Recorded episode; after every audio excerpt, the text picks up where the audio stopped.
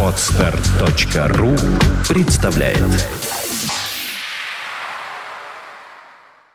Свободное радио Компьюлента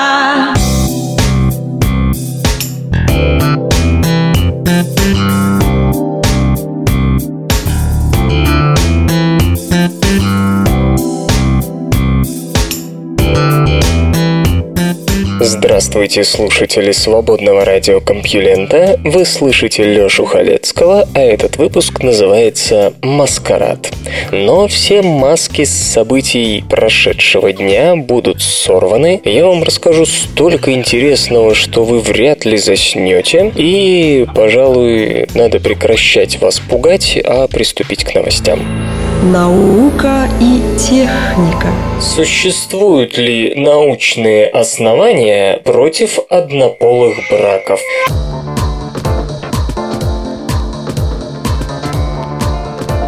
Легализация однополых браков шагает по земле. Вот и во Франции на днях законным браком сочеталась первая гей-пара.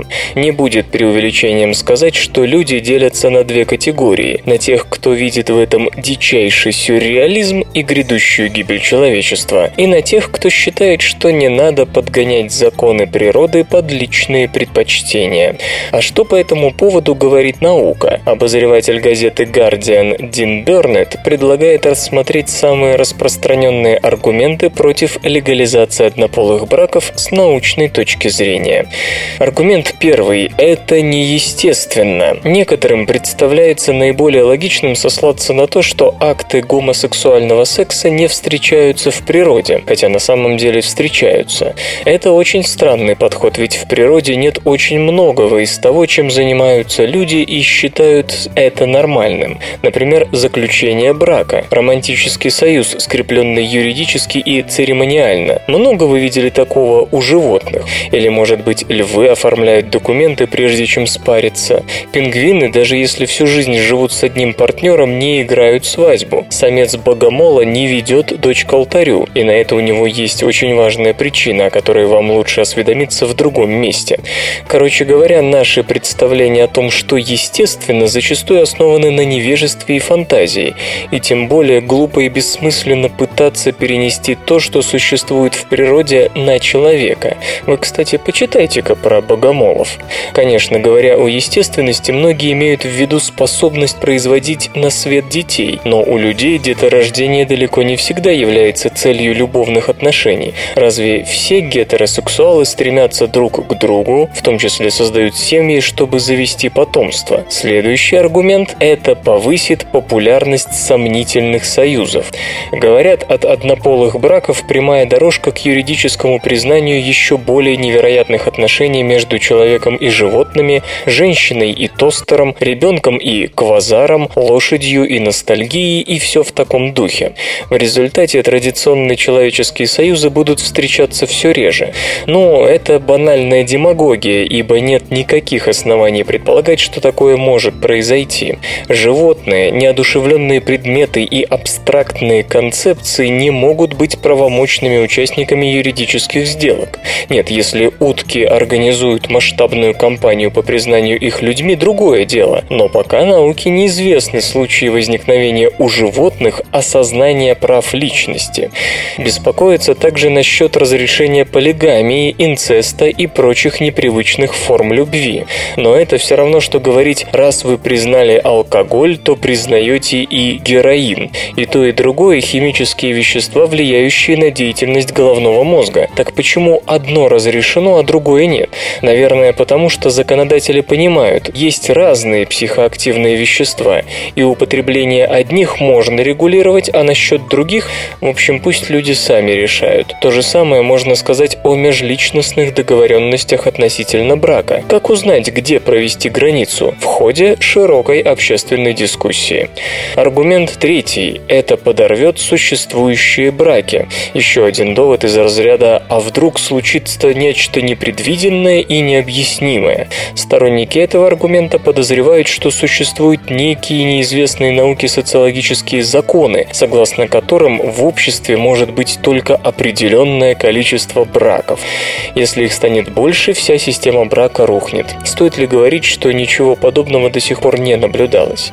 Если в вашем брачном договоре есть слова «в болезни и здравии, пока смерть» или юридическое признание однополых союзов совершенно незнакомых вас людей не разлучит вас, то да, однополые браки разрушат вашу семью. Что ж, вините в этом свою недальновидность. Зачем вы включили такой пункт в свой брачный обед? Аргумент четвертый. Однополые браки могут помешать научному прогрессу. Этот аргумент выдвигается не очень часто, но существует. Считается, что научная карьера и семейная жизнь плохо совместимы. Говорят, что некоторые ученые преданы своим исследованиям только потому, что у них нет семьи. Возможно, среди них немало гомосексуалистов. Но это лишь подтверждает тезис о дискриминации гомосексуалистов. Мол, мы не разрешаем им создавать семьи, чтобы они работали на наше благо. Впрочем, все это пустые слова, никаких доказательств заявленному доводу нет. Ну и последний аргумент. Однополые браки чересчур естественны. Мужчины и женщины настолько разные, что некоторые горячие головы предлагают считать их различными биологическими видами. С этой точки зрения брак противоестественен, и это хорошо, так и должно быть. А однополые браки, то есть браки как бы между представителями одного биологического вида, слишком естественны.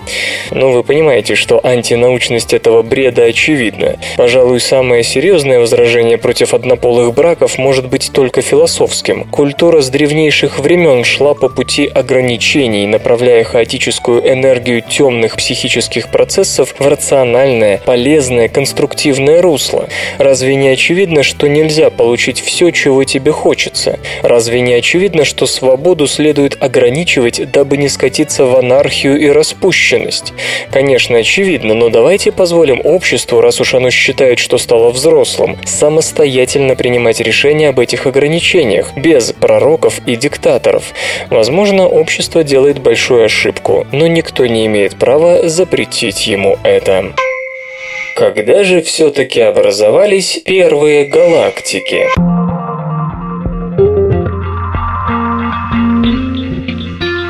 Последние десятилетия у астрономов сложилось устойчивое представление об эволюции ранней Вселенной и появлении первых звезд и галактик.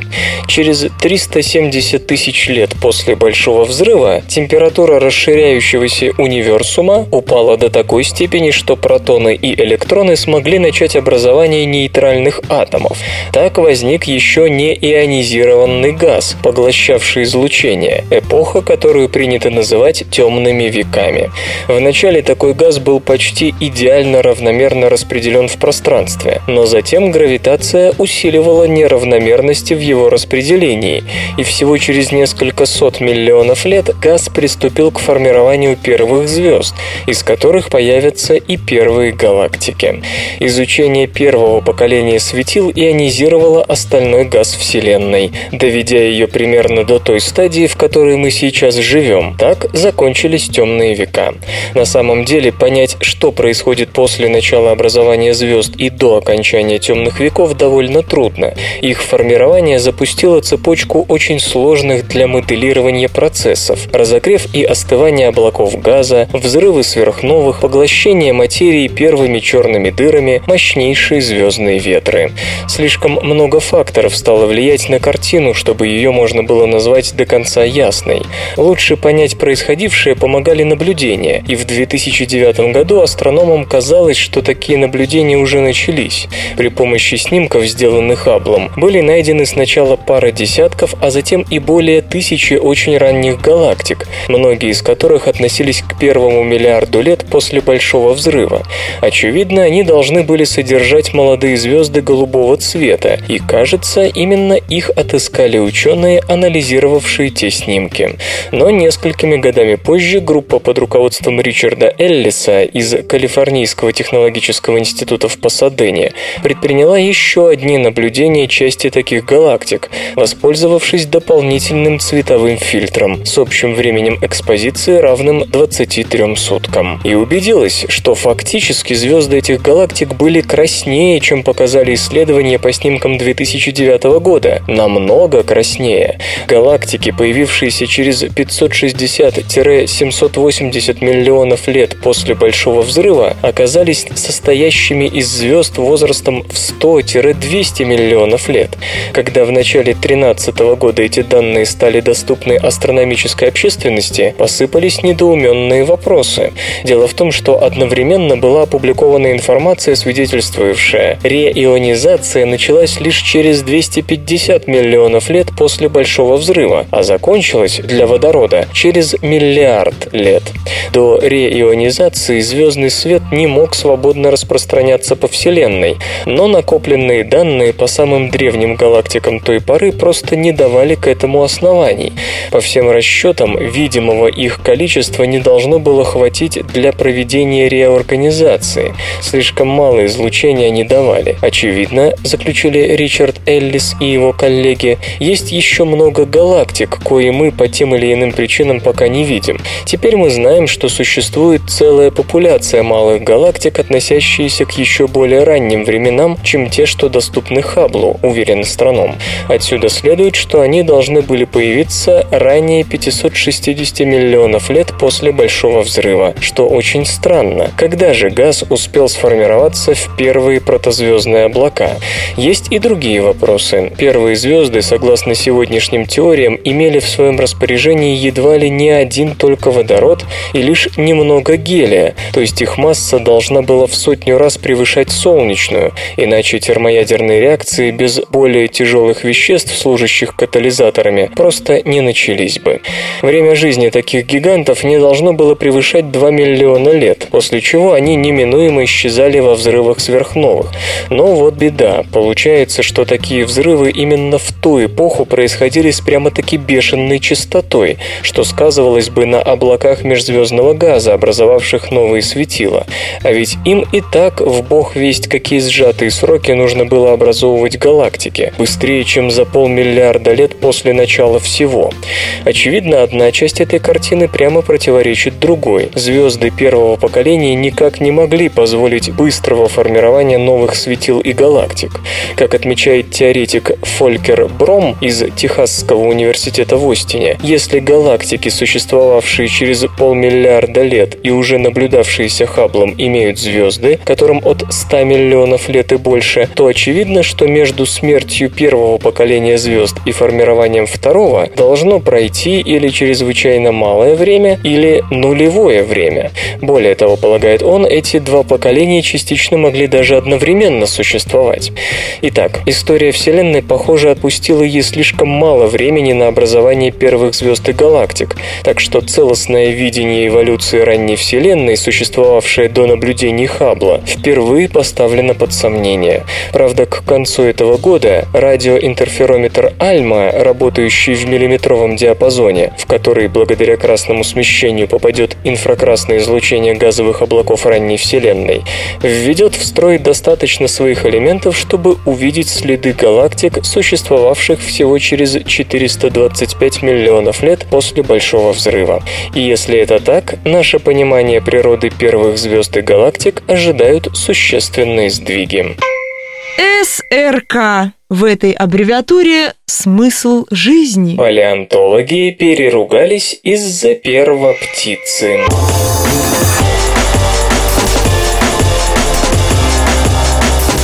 Юрском периоде, то есть примерно 200-145 миллионов лет назад, у некоторых плотоядных динозавров проявились птицеобразные скелеты и перья. Одна из таких групп действительно породила птиц, и специалисты никак не могут решить, как и когда это произошло. Новое открытие может положить конец спорам, считает группа ученых, но критики не уверены ни в том, что это действительно птица, ни в том, что это подлинный образец. За последние последнее десятилетие в провинции Ляонин на северо-востоке Китая обнаружено около 30 видов пернатых динозавров. Ряд палеонтологов придерживаются мнения о том, что именно их следует считать наиболее ранними птицами. Однако большинство специалистов отдает предпочтение археоптериксу, обитавшему около 150 миллионов лет назад на территории Германии. За полтора века найдено несколько хорошо сохранившихся образцов. Два года назад авторитетный китайский палеонтолог Син Сюй из Пекинского института палеонтологии позвоночных и палеоантропологии заявил, что археоптерикс не был птицей. Конечно, ему мало кто поверил. Но даже если археоптерикс птица, то не самая ранняя, говорят Паскаль Готфруа из Королевского бельгийского института естественных наук и его коллеги. Они описывают новый вид – Аурорнис сюи. Аурорнис означает «птица рассвета», а сюи дан уважение господину Сюю. Вид найден в геологической формации Цяо Цзишань, провинция Ляонин, в отложениях возрастом около 160 миллионов лет. То есть экземпляр относится как раз к тем временам, когда динозавры начали превращаться в птиц. Образец настолько полный, что ученые имели возможность сравнить почти тысячу черт его скелета с характеристиками примерно сотни динозавров и птиц, в результате чего Аурорнис оказался в самом низу эволюционного древа птиц. Более того, уточненное таким образом филогенетическое древо сохранило статус птицы за археоптериксом и переквалифицировало некоторых других пернатых динозавров в птицы, к примеру, анхиорниса, тоже обнаруженного в формировании Тяо-Дзишань и, кстати, господином Сюем. Эксперты согласны с тем, что Аурорнис – большая новость. Например, Лоуренс Уитмер из Университета Огайо отмечает, что образец очень интересный. А вот Луис Кьяпи из Музея естественной истории округа Лос-Анджелес полагает, что подлинность останков еще только предстоит доказать. Дело в том, что экземпляр не был найден на раскопках специалистами, но подобно большинству ранних птиц и пернатых динозавров из провинции Ляонин, в том числе тем, описанием которых занимался господин Сюй, его купили у торговца окаменелостями, а тот, по его словам, раздобыл аурорниса у местных крестьян. Увы, в музеи и институты Китая в последнее время очень часто попадают подделки. Одна из самых знаменитых фальсификаций – археораптор конца 90-х, которого выдавали за недостающее звено между динозаврами и птицами. То, что ископаемое выглядит настолько хорошо, вызывает подозрение, говорит господин Кьяпи. В то же время он принимает разъяснение господина Готфруа и его коллег в сопроводительном материале, где они указывают на то, что образец поступил к ним в сланцевой плите, которая, по словам торговца, находилась рядом с местом обнаружения анхиорниса. Все эксперты, имевшие дело с аурорнисом, пришли к выводу, что вероятность подделки невелика. Господин Готфруа с негодованием отметает предложение отказаться от сотрудничества с крестьянами, ведь без их находок наука не знала бы ничего об эволюции пернатых динозавров и птиц в Китае. Господин Уитмер его во всем поддерживает. Естественно, говорить об аурорнисе как о первой птице можно лишь с известной долей условности. Стивен Брузатте из Эдинбургского университета отмечает, что представленная интерпретация только одна из возможных. Может оказаться, например, что аурорнис и анхиорнис – особи одного вида разного возраста, и тогда придется пересмотреть не только их статус птиц, но и эволюцию птиц вообще. Даже господин Сюй, в честь которого назван новый вид, видит неувязки в исследовании господина Готфруа, особенно в той части, где некоторые пернатые динозавры названы птицами. Но лучше всех выразился господин Уитмер. Он высказался в том смысле, что подобные дискуссии необходимы, и чем они яростнее, тем лучше для науки. Железо и гаджеты. Процессоры для микросерверов. Новое поле битвы AMD и Intel.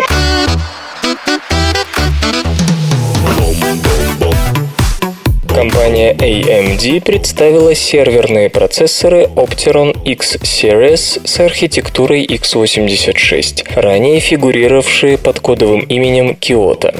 Предполагается, что эти энергоэффективные решения составят конкуренцию чипам Intel Atom S1200 с кодовым именем Centerton.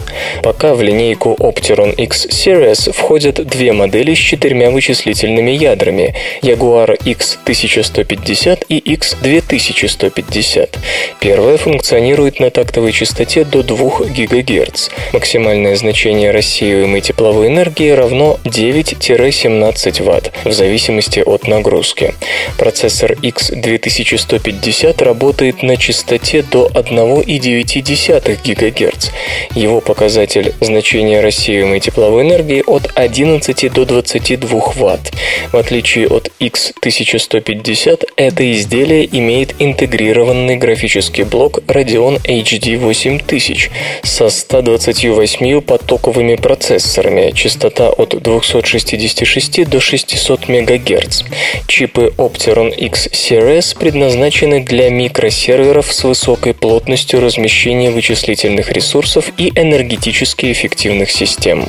Говоря о характеристиках изделий Opteron X Series, AMD сравнивает их с 32-нанометровым 2-гигагерцовым процессором Intel Atom S1260 с двумя ядрами. Отмечается, что чипы Opteron X Series выигрывают у Atom почти по всем параметрам. У них вдвое больше вычислительных ядер, 4 против 2, вдвое больше кэша второго уровня, 2 мегабайта против 1, и приблизительно вдвое выше производительность. Кроме того, Opteron позволяют использовать до 32 гигабайт памяти, а Atom не более 8. Плюс к тому у изделия Intel нет встроенного графического контроллера.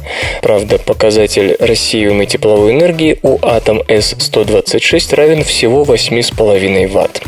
Таким образом, по мнению AMD, производителям микросерверов целесообразнее отдать предпочтение процессорам Opteron X Series, а не конкурирующим решениям. Однако есть одно «но». Дело в том, что в скором времени Intel выпустит процессоры Atom следующего поколения для микросерверов на новейшей архитектуре Silvermont. Эти многоядерные изделия, кодовое имени Avaton, будут изготавливаться по методике 3-gate, то бишь транзисторы с трехмерной структурой, с применением 22-нанометрового технического процесса. Они получат поддержку средств виртуализации, коррекции ошибок, 64-битных инструкций и прочего. И, вероятно, именно Avaton составит достойную конкуренцию Opteron X Series. Так или иначе, на фоне продолжающегося спада на рынке персональных компьютеров, ведущие производители процессоров вынуждены искать новые источники дохода. Сегмент микросерверов в этом смысле имеет хорошие перспективы. Вслух и с выражением читаю стихотворение. Александр Тихомиров «Теща».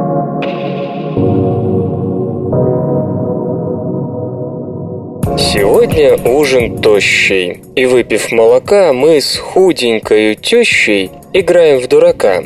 Почесываю ухо, опять не повезло. А чертова старуха в ударе, как назло. Показывает дули, пугается бубей и прыгает на стуле, как будто воробей. Все больше сатанею. Но теща непроста. Берет меня за шею и чмокает в уста.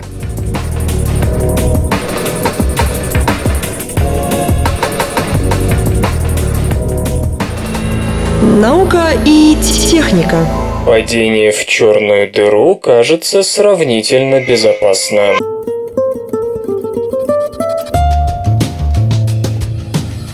Общая теория относительности неплохо справляется с описанием макроскопических свойств черных дыр. Однако на микроскопическом уровне она постулирует, что внутри черной дыры наступает сингулярность. Из этого вытекает неприятное последствие. Гравитация там должна быть бесконечно большой, а значит такая сингулярность уничтожит любую информацию о квантовых состояниях материи, падающей в любую черную дыру.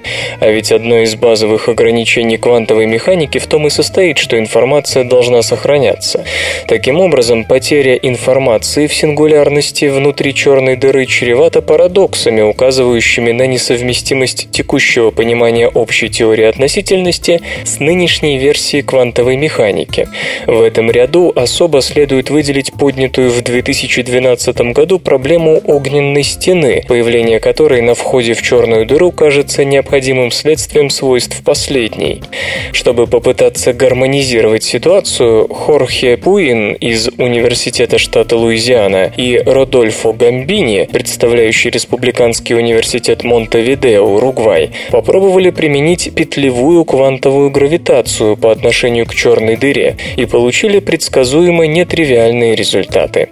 Теория петлевой квантовой гравитации утверждает, что пространство и время состоят из дискретных частей квантовой природы размерами примерно в 10 в минус 35 степени метров каждая, определенным образом соединенных друг с другом так, что на малых масштабах времени и длины они создают дискретную структуру пространства, а на больших плавно переходят в непрерывное гладкое пространство-время Эйнштейновского типа. Согласно вычислениям авторов, в действительности внутренняя часть черной дыры не является сингулярной, и существующий математический аппарат позволяет рассматривать ее как подлежащую квантованию. Соответственно, вместо бесконечного тяготения внутри черной дыры есть лишь нормальный, хотя и несколько искривленный участок пространства-времени, где могут проявляться квантовые эффекты гравитации. Для простоты исследователи обратились в своем моделировании к сферически симметричной невращающейся шварцшильдовской черной дыре. На входе в нее гравитация действительно растет, однако по мере движения вглубь черной дыры она начинает ослабевать, как если бы вы вдруг появились на противоположной стороне черной дыры и стали бы удаляться от нее. По мнению физиков, в действительности никакого выхода с другой стороны от черной дыры в обычном смысле слова не происходит. Черная дыра на самом деле поглощает то, что в нее попадает. Однако снижение гравитации все же происходит, просто объект, провалившийся в черную дыру, оказывается не в некой сингулярности, а в другой вселенной. Что из этого следует, понятно. Потери информации о квантовом состоянии падающей материи не происходит, поскольку она просто передается в иную вселенную. Замечу, что ранее идея о том, что черная дыра может быть, условно говоря, порталом в другую вселенную, уже выдвигалась. Например, к ней же ведет метрика Рейснера Нордстрёма, в которой через черную дыру соединяется бесконечное количество вселенных, между которыми можно перемещаться последовательно погружаясь в очередную черную дыру. Но в этой ранее раскритикованной концепции имелось одно сложное место. При переходе объекта через черную дыру гравитация теоретически все равно должна была его разрушать. Если решение Пуина и Гамбини действительно соответствует реальному положению вещей, то на деле ему это не угрожает. Это видение проблемы перекликается с выводами группы Аштекара Абея, сделанными в 2006 году. Большой взрыв случился не из-за состояния сингулярности, а скорее наоборот. По расчетам выходило, что наличествует некий квантовый мост между нашей Вселенной и предшествующей более пожилой Вселенной.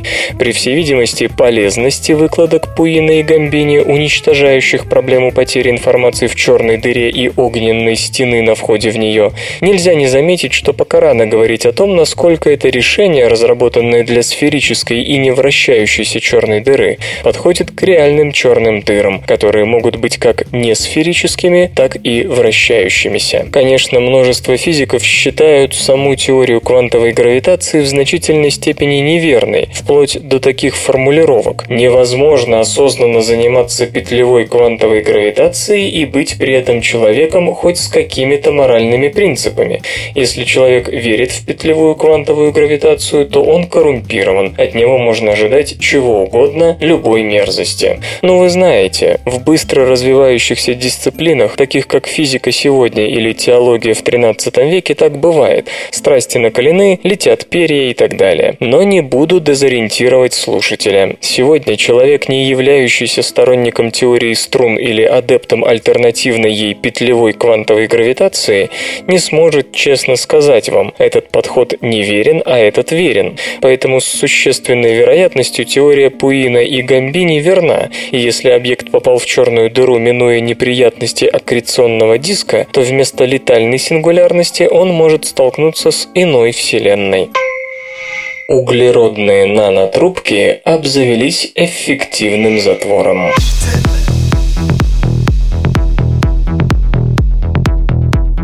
70-х годах прошлого века рост производительности транзисторов выглядел простым процессом. Вольтаж снижался, размеры транзистора уменьшались, энерговыделение оставалось прежним.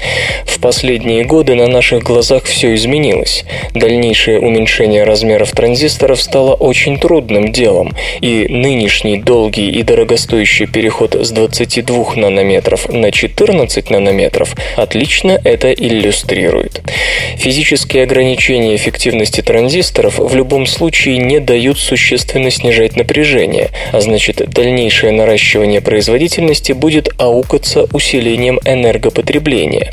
Учитывая закон Мура, пусть и в его нынешнем виде, в будущем нас ожидает либо огромный рост энергопотребления электроники и, видимо, жидкостное охлаждение, либо ее константная производительность. Выходом из ситуации может стать замена нынешних МОП-структур, доминирующего вида полевых транзисторов. МОП – это металл-оксид-полупроводник. На УНТ-структуры – углеродные нанотрубки. Преимущество УНТ – хорошая производительность при низком напряжении, да еще и при каналах менее 10 нанометров в длину, ведь МОП-структуры физически не способны достичь таких размеров с сохранением приемлемой эффективности.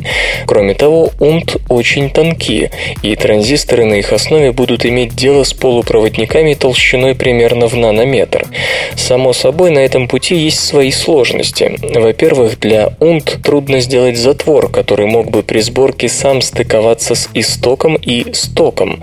Проблемно и создание дополнительных N и P типов УНТ структур. Наконец, в силу малых размеров их тяжело совмещать с проводниками микросхемы. Впрочем, исследователи из IBM под руководством Аарона Франклина утверждают, что смогли преодолеть все эти три узких места УНТ-структур. Они построили свой полевой транзистор по методу кругового затвора Gate All Around, когда затвор окружает углеродную нанотрубку, находящуюся в центре транзистора со всех сторон. Таким образом, УНТ экранируется от паразитных зарядов соседних транзисторов, которые с учетом малых размеров УНТ-структур могли бы стать причиной нестабильности в их работе. Поскольку Поскольку нанотрубки по сути это одиночные молекулы диаметром примерно в 1 нанометр, а сделаны они из одного слоя атома, будучи полыми внутри, то они весьма чувствительны к электрическим возмущениям в своих окрестностях. Оборачивая каждый унт-канал в его собственный слой диэлектрика и металлический затвор, мы изолируем их от таких возмущений, что на шаг приближает устройство к воспроизводимой и надежной технологии. Что особенно важно, круговой затвор затвор сам стыкуется с истоком и стоком транзистора без необходимости в литографии. Технологически очень сложный на столь малых масштабах. Длина затвора уже при нынешних нанотрубках способна масштабироваться вплоть до 20 нанометров. По мере появления массовых унт меньших размеров ситуация будет только улучшаться. Такой затвор может быть использован как устройство N-типа. Пригодится он и в качестве устройства P-типа. Для этого нужно нужно всего лишь применить разные диэлектрические материалы, изменяющие их полярность. Пока, правда, N-тип электронные полупроводники на основе нанотрубок эффективнее, чем P-тип дырочные полупроводники. Однако исследователи уверены, что простым использованием более тонких разделяющих регионов можно улучшить работу дырочного варианта полупроводника, ведь именно разделяющие регионы сильнее всего ограничивают перенос заряда. Более того, по их словам, проведенное моделирование уже показало, что это действительно так. Пока наибольшей сложностью остается улучшение ввода носителей заряда в контакт металл-углеродная нанотрубка. Дело в том, что при наноразмерах металлические контакты испытывают такой необычный эффект, как рост сопротивления. Впрочем, МОП структуры сегодняшнего дня страдают той же болезнью. СРК не делает новости, оно их сообщает. Можно ли использовать генную терапию против гриппа?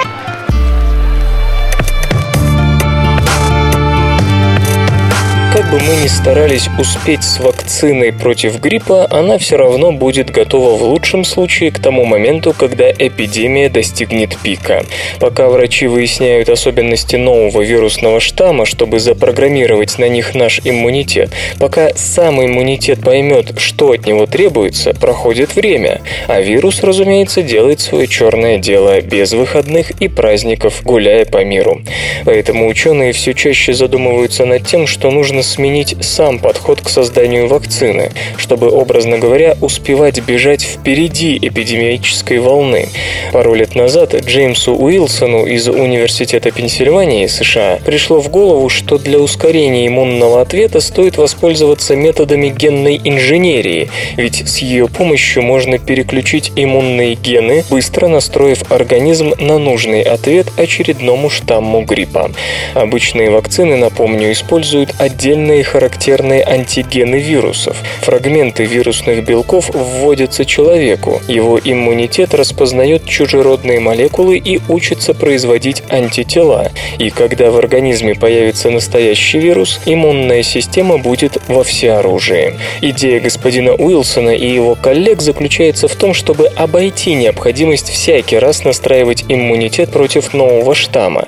Для этого нужно было просто ввести в организм ген, кодирующий некое гибридное антитело, которое могло бы ответить на большую часть разновидностей гриппа, а такие антитела вполне возможны.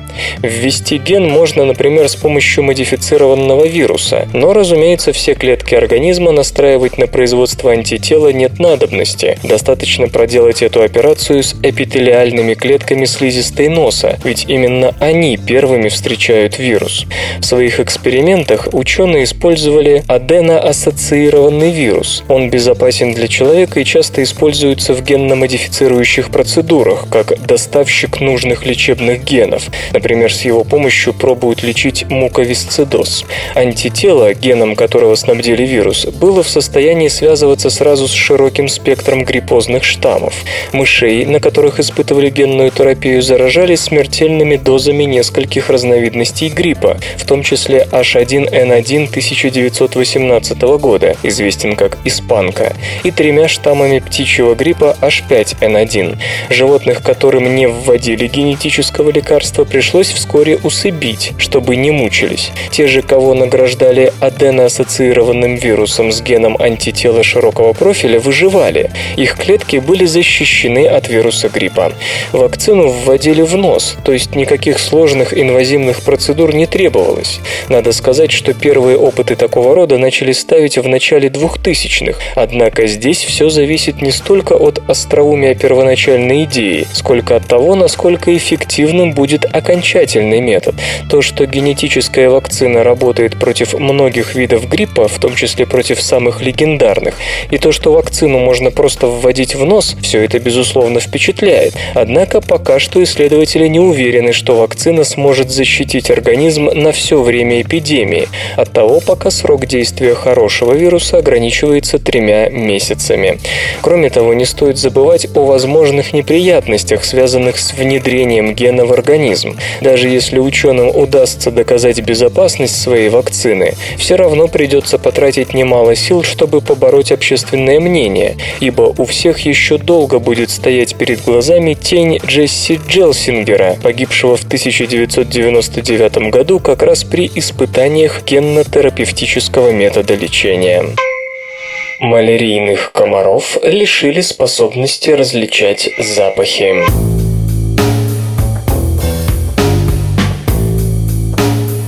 Многие виды комаров охотятся без разбору, беря пробы крови почти что из любого животного, которое попадается им на пути. Однако малярийный комар Анафелис гамбиае и комар Аэдис аegypti, переносящий желтую лихорадку и лихорадку Денге, проявляют, к сожалению, большую разборчивость и тянет их преимущественно на людей. Своих жертв комары находят по следу выдыхаемого углекислого газа и теплу тела, но это все признаки не специфические. Они могут привести к любому теплокровному животному. А потому комары, специализирующиеся на человеке, учитывают еще один параметр – собственный запах наших тел.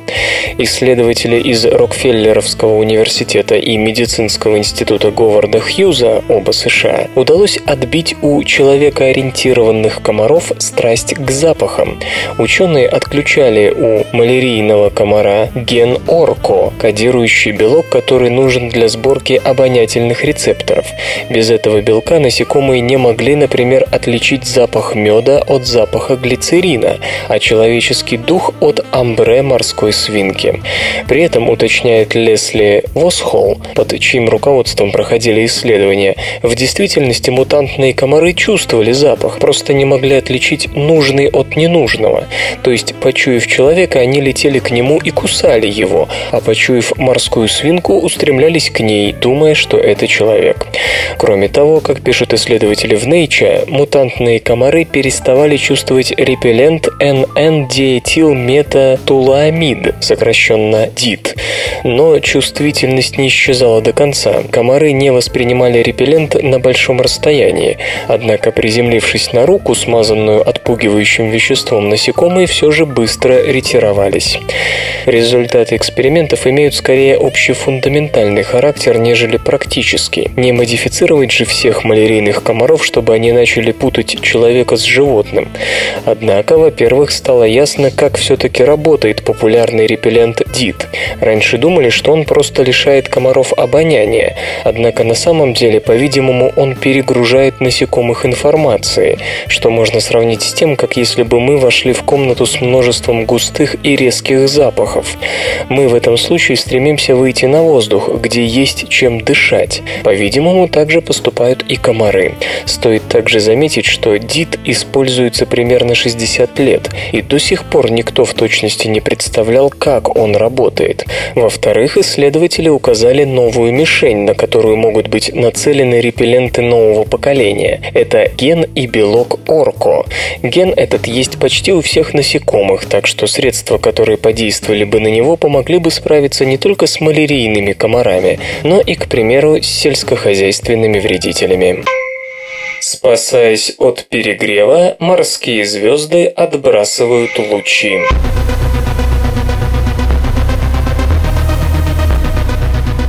У морских звезд, наверное, самый необычный способ терморегуляции. Когда им становится слишком жарко, они просто отбрасывают один из своих лучей. Правда, к этому способу они прибегают только в крайних случаях, когда действительно становится не в моготу. Статью об этом опубликовала в Journal of Experimental Biology международная команда зоологов из Университета Франсуа Рабле, Франция, и американских университетов Южной Каролины и Калифорнии калифорнийского в Дэвисе. Морские звезды, как и все иглокожие, относятся к хладнокровным животным, то есть температура их тела зависит от окружающей среды, и сами поддерживать ее они не могут. Однако звезды Писастер Охрацеус в некотором смысле доказали обратное. Исследователи сажали их в аквариумы, в которых температура воды колебалась между 26 и 42 градусами по Цельсию, и с помощью инфракрасных камер наблюдали за собственной температурой звезд. Разные участки тела у звезд имели разную температуру, и центральный диск обычно был на 3-5 градусов холоднее, чем руки. Если в центральной части температура поднималась выше 35, животное погибало. При этом лучи звезды могли терпеть такую температуру. Однако, если луч держал 35 градусов несколько дней, он в итоге просто отваливался от тела. То есть морские звезды каким-то образом перекачивали тепло в свои руки, охлаждая тем самым более чувствительную к высокой температуре центральную часть. Как им это удается, ученые пока не знают. Но само по себе это кажется вполне логичным. Длинные и тонкие лучи лучше рассеивают тепло, нежели объемное и компактное тело. В этом смысле, когда перегревшаяся звезда теряет один из лучей, она как бы избавляется от испортившегося кондиционера, который сам сломался из-за жары, То есть, строго говоря, звезды теряют лучи не для терморегуляции, а из-за нее. Регенеративная способность морских звезд хорошо известна, и восстановить луч-холодильник для них не составляет труда. Правда, до сих пор автотомия звезд считалась способом откупиться от хищника. Никто и подумать не мог, что звезды отбрасывают свои руки, чтобы спастись от перегрева. Исторический анекдот. Библия служила для Ивана Алексеевича Бунина неиссякаемым источником поэтических образов. Однако иногда он мог отозваться о ней и так. Хм, странные вещи попадаются в Библии, ей-богу. Не пожелай жены ближнего твоего, ни вала его, ни осла его. Ну, жену ближнего своего я иногда желал, скрывать не стану. И даже не раз желал. Но осла или вала нет, этого со мной не бывало журнала. Наука и техника. Вирус СПИДа рассмотрели в упор.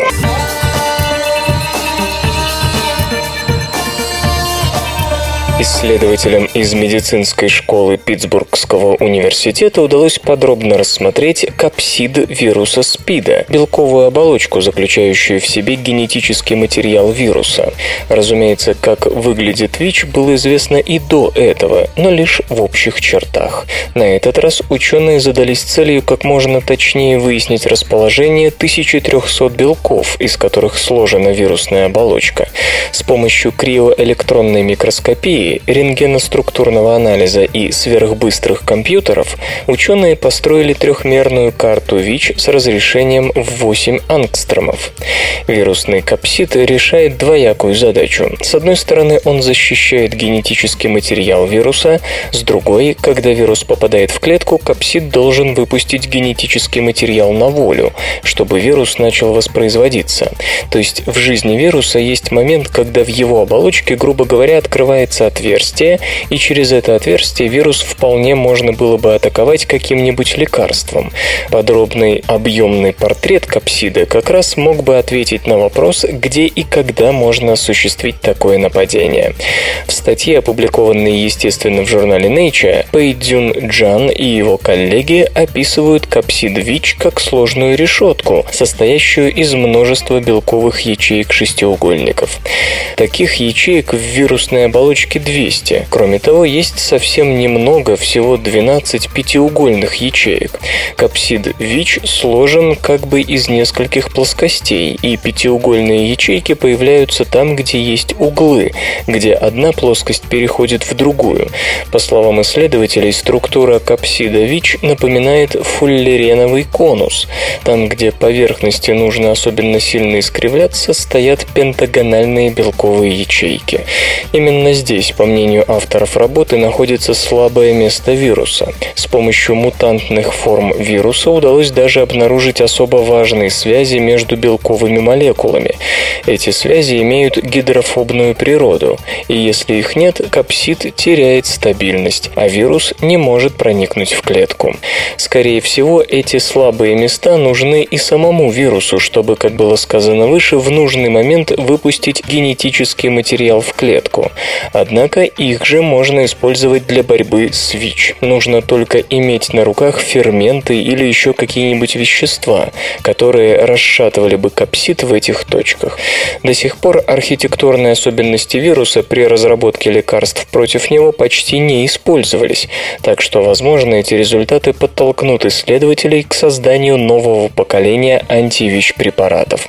Известно, что вирус СПИДа изменяется с огромной скоростью, благодаря чему уходит из-под удара иммунной системы. Однако он не может позволить, чтобы изменения коснулись и белков, лежащих в критических точках капсида. А это дает право предполагать, что от лекарства, которое ударит по этим белкам, вирусу не уйти. Шизофреников можно лечить с помощью компьютерных аватаров.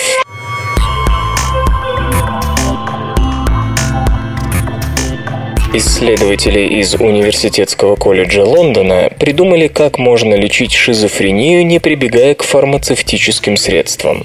При этом их метод, возможно, окажется даже более эффективным, чем обычные варианты терапии. Суть его в использовании компьютерных аватаров.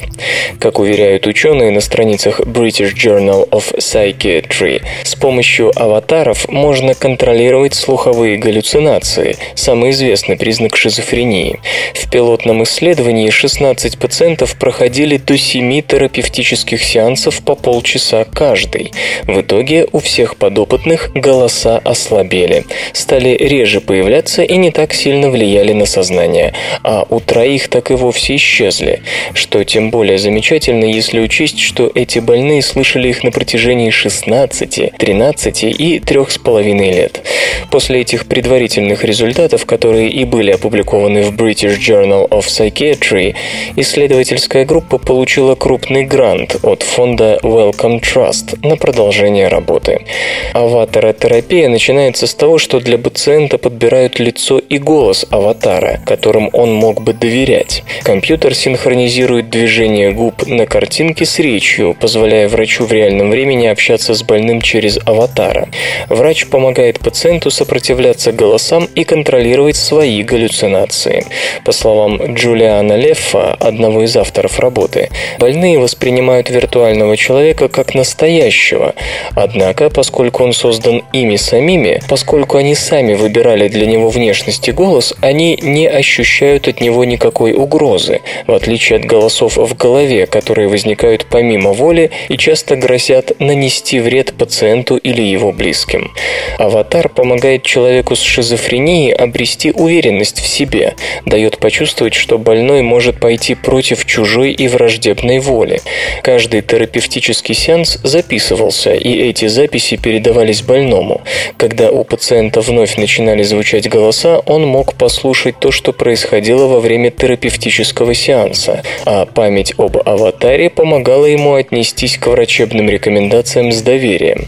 То есть аватар оказывался не страшной проекцией слуховой галлюцинации, которую одновременно использовал терапевт, чтобы помочь больному победить и аватар, и галлюцинацию, которую он представлял.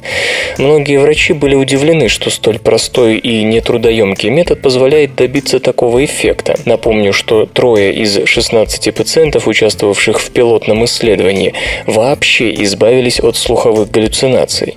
Даже самые эффективные антипсихотические препараты не могут сравниться с этим. Слуховые галлюцинации остаются даже после медикаментозного лечения.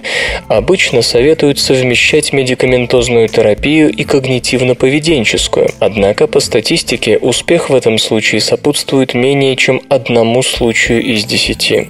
Кроме того, не следует забывать, что употребление антипсихотических лекарств обычно сопровождается еще и заметными побочными эффектами, далеко не всегда благоприятными.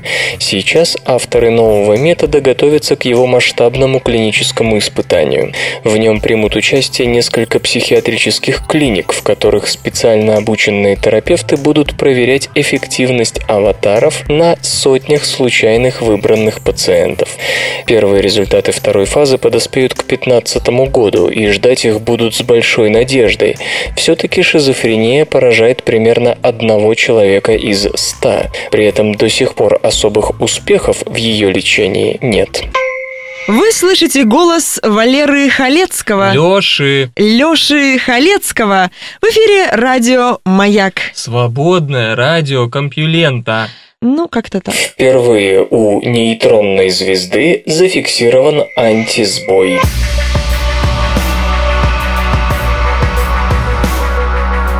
Астрономы, ведомые Викторией Каспи из Университета МcГилла, Канада, вооружившись космическим рентгеновским телескопом Свифт, впервые обнаружили нейтронную звезду, внезапно резко замедлившую скорость своего вращения. Чтобы правильно оценить находку, достаточно вспомнить, что в норме нейтронные звезды довольно быстро вращаются, вплоть до 43 тысяч оборотов в минуту. Энергия их вращения колоссальна, поскольку, несмотря на малый размер размеры, чайная ложка их вещества имеет массу в миллиарды тонн. Более того, периодически с нейтронными звездами что-то происходит, из-за чего они резко ускоряются. Такое событие астрономы называют глитчем, от английского слова «сбой». Если обычно скорость вращения нейтронной звезды очень плавно падает из-за торможения, вызываемого выбросами ею излучения и частиц высоких энергий, во время глитча она, напротив, быстро возрастает.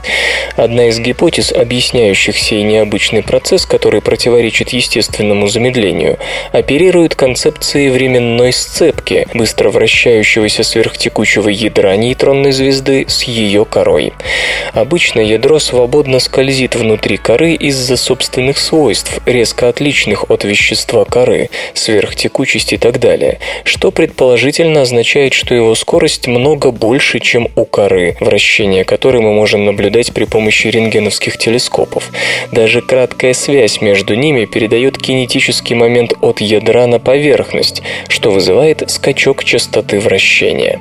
Теперь же случилось нечто такое, что не имеет даже теоретического объяснения. У нейтронной звезды 1Е2259 плюс 586, отстоящей от нас примерно на 10 тысяч световых лет, зафиксирован антиглич.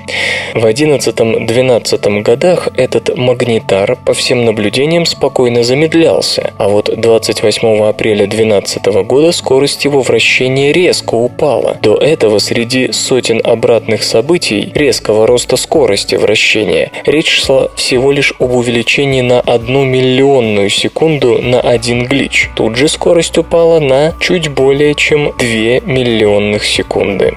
Последовавшие за антиглитчем наблюдения показали, что теперь скорость вращения звезды снижается значительно быстрее, чем до 28 апреля.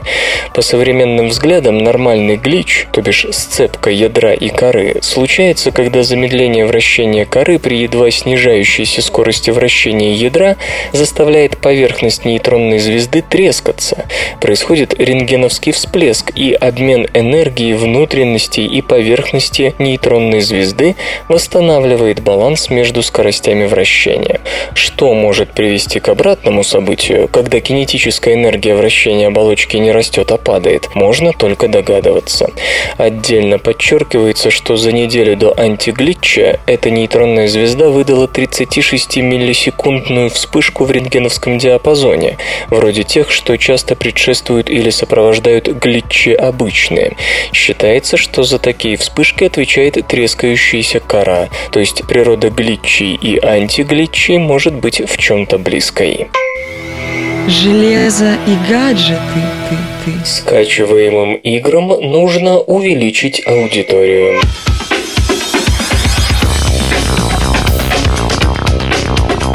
Консоли нового поколения способны приговорить небольшие скачиваемые игры к смерти. Если положение дел не изменится, подобные проекты могут полностью исчезнуть из приставочных сетей.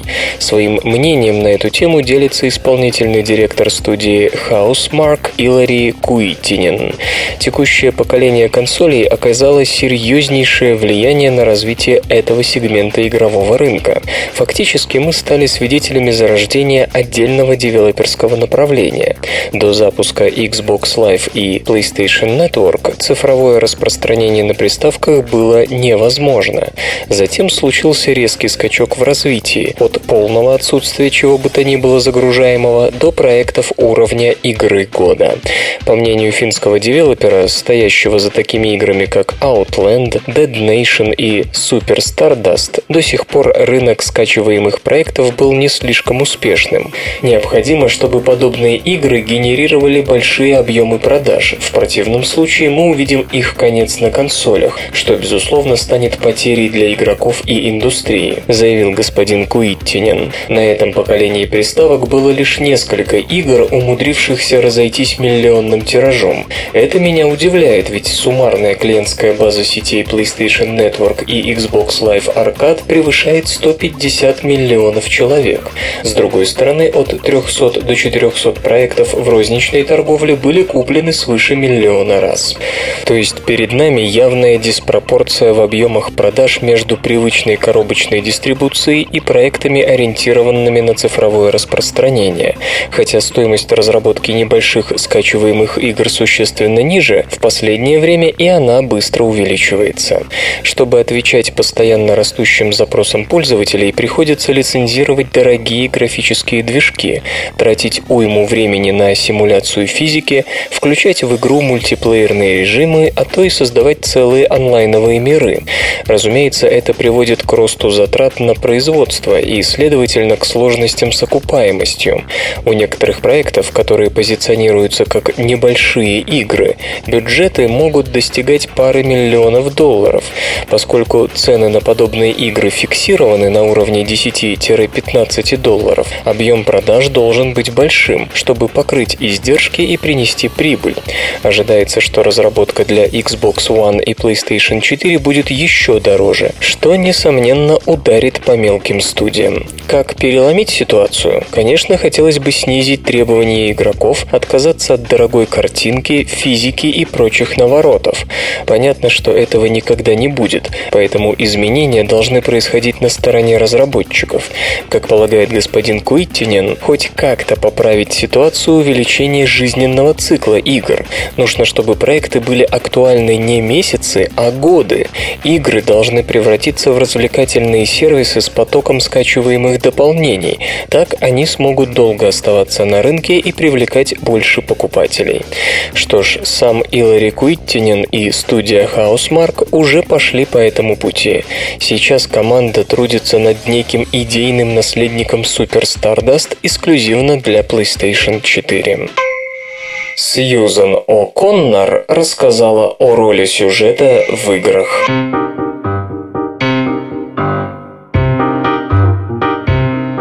Сьюзен О'Коннор вместе с Рианой Пратчет, сочинившая сюжет экшена Tomb Raider, а также помогавшая создавать миры Bioshock и Far Cry 3, прошлась по нынешним игровым сценариям.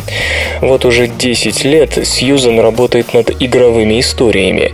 Любопытно, что она думает об их роли в успешном проекте, насколько сюжет важен, что делать с насилием в играх. В интервью ресурсу Gamological она попыталась ответить на эти вопросы.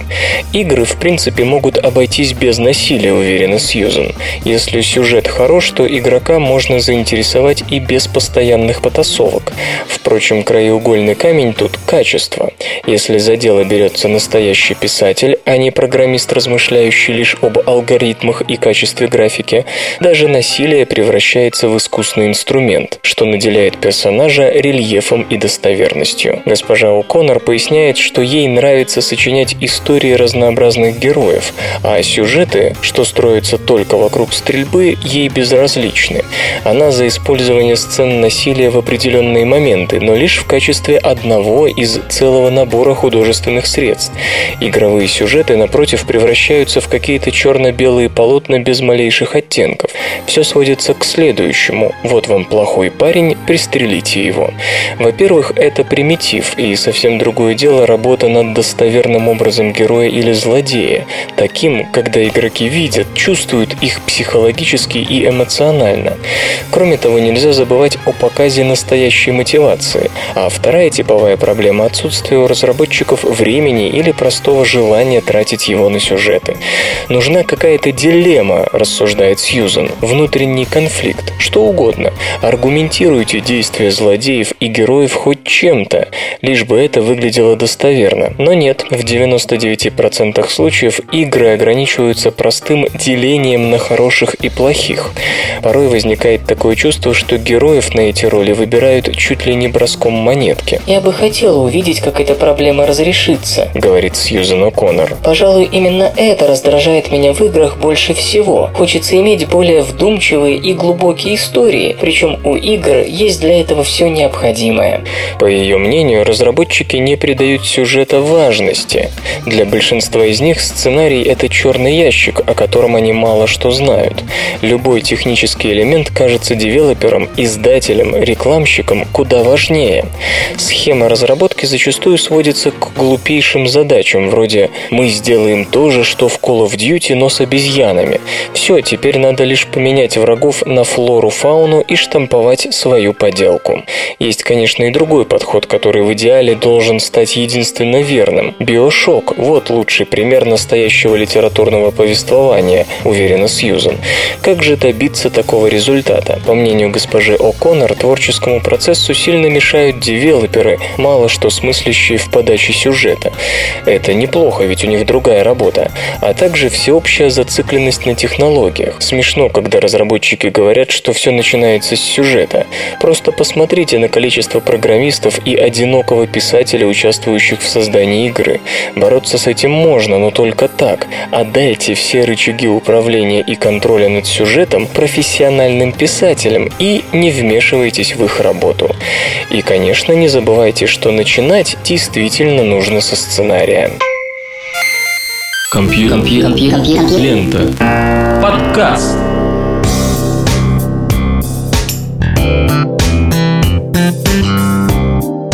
Маскарад завершен. Вы слышали Лешу Халецкого, свободное радио Компьюлента, и вам осталось послушать только песенку. А еще больше интересных новостей будет завтра. Свободное радио Компьюлента. Скачать другие выпуски подкаста вы можете на podster.ru